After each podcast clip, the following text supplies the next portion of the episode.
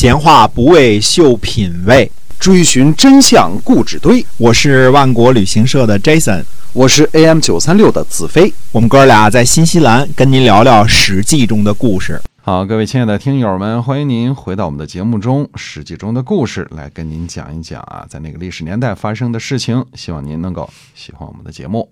嗯，那么说士燮为什么祷告自己早点死去呢？嗯嗯、其实士燮呢是看出了正这个这个正在这个现在晋国的这个政治啊潜在的危机，因为年轻的国君晋厉公啊，在对外战争当中打败了强敌楚国，一扫壁之战和杨桥之役当中这个晋国的颓势啊。嗯虽说呢，郑国因为这个楚共王这个如阴之田的这个这个贿赂投向了楚国啊，但是毕竟呢，大部分的诸国诸侯呢还是晋国的同盟国，嗯特别是呢东方的齐国和鲁国啊，这个呃本身都是有点捣蛋和这个摇摆不定的啊对，还有附近的这个魏国和曹国，那么呃晋厉公呢在对外这个。战争获得成绩之后呢，一定会对晋国的权臣下手，这个是世界所担心的。那么要说晋国的这个权臣呢，现在当红第一位的当红炸子鸡，那就是栾氏、栾书，对吧？嗯中军将兼正卿。第二位的就是范氏，这中军左嘛，排行六卿之二。再其次呢，就是所谓的三系。山西，嗯哎，那么我们说一说这个三系啊是怎么回事啊？这个前面也介绍了很多，其实一直在介绍之中啊。系氏的祖先呢，本来也是姬姓公族，但是这支呢比较远，呃，这一族呢对于这个晋献公呢还是强有力的支持的。嗯晋献公在迫害这个其他的公子公孙啊，主要是主要是这个是曲沃桓叔和曲沃庄伯的这个后来后后世的公子啊、呃这个时候呢，呃，反而重用了系氏，系氏比较早，比较不是不是桓叔和庄伯这一族的啊，那么呃，反倒重用了系氏。可是这个我们说这个在晋文公时候的这个细阙啊，呃，细缺呢，他并不是跟随晋文公流亡的这个西湖的后代，而且也不是很近的亲戚啊，呃，反而是呢，曾经试图放火谋害晋文公的细瑞的儿子。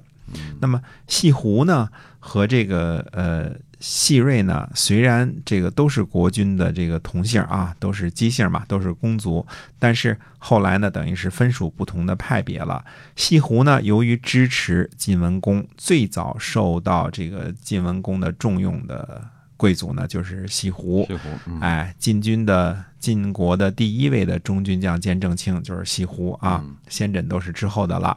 那么，呃，细瑞呢是晋惠公的宠信大臣，不但呢力挺晋惠公和这个晋怀公父子呢，而且在晋文公继位之后呢，还阴谋放火呢，焚烧晋文公的宫殿作乱，失败后呢，被秦穆公给杀了，对吧？逃到黄河上被秦穆公设计给杀了。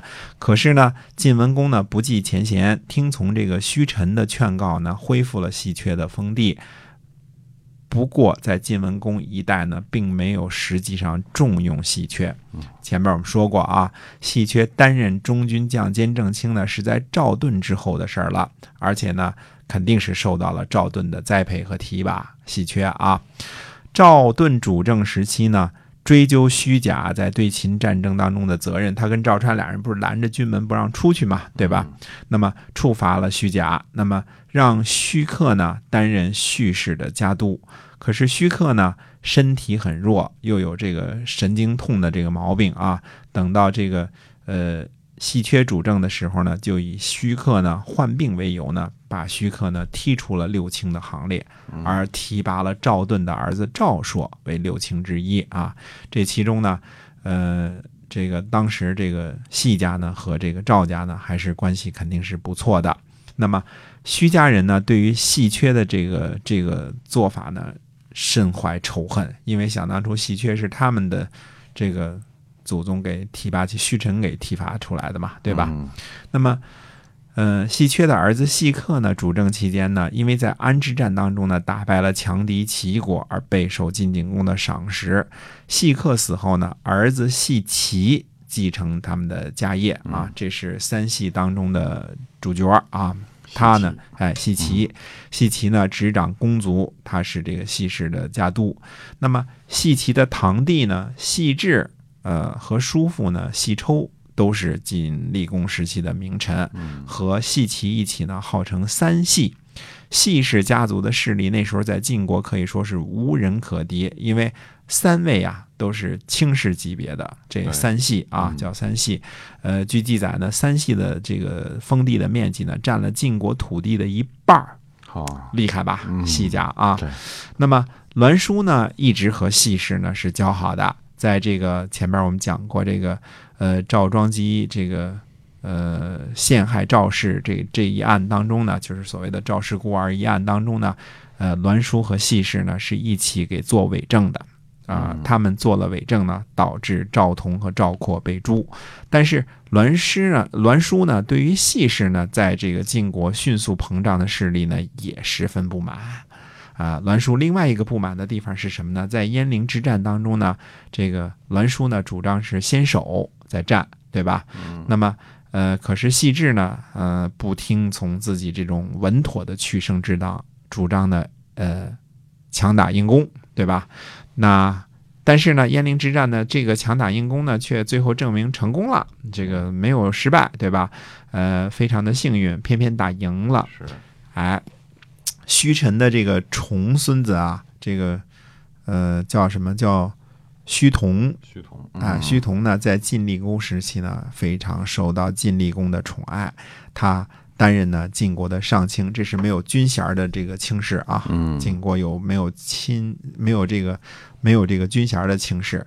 胥童呢，对于上几辈子的这个仇恨呢，并没有忘记，心里呢总是惦记着怎么样报复细氏。嗯，呃，细齐呢，还曾经呢，呃，跟这个宜阳武啊争夺田地。嗯，并且因为这事儿呢，这个宜阳武呢也痛恨细氏，而宜阳武呢也受到这个晋厉公的宠爱。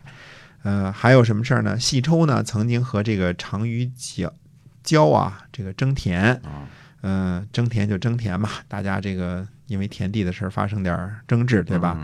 这个细抽呢一怒之下呢就把常于娇呢给抓了起来，带上刑具。和常于娇的父母妻子一起塞进一辆车，给弄回来了啊，那 比较羞辱啊。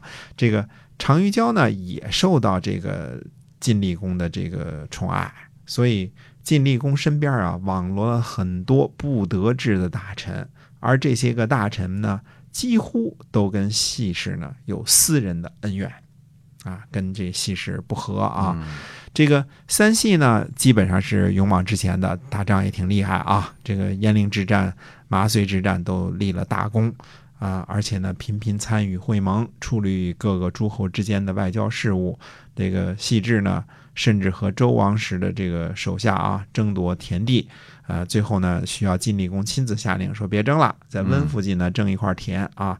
这个最后呢说你别跟这个王室的人争了，这细致呢才勉强罢手。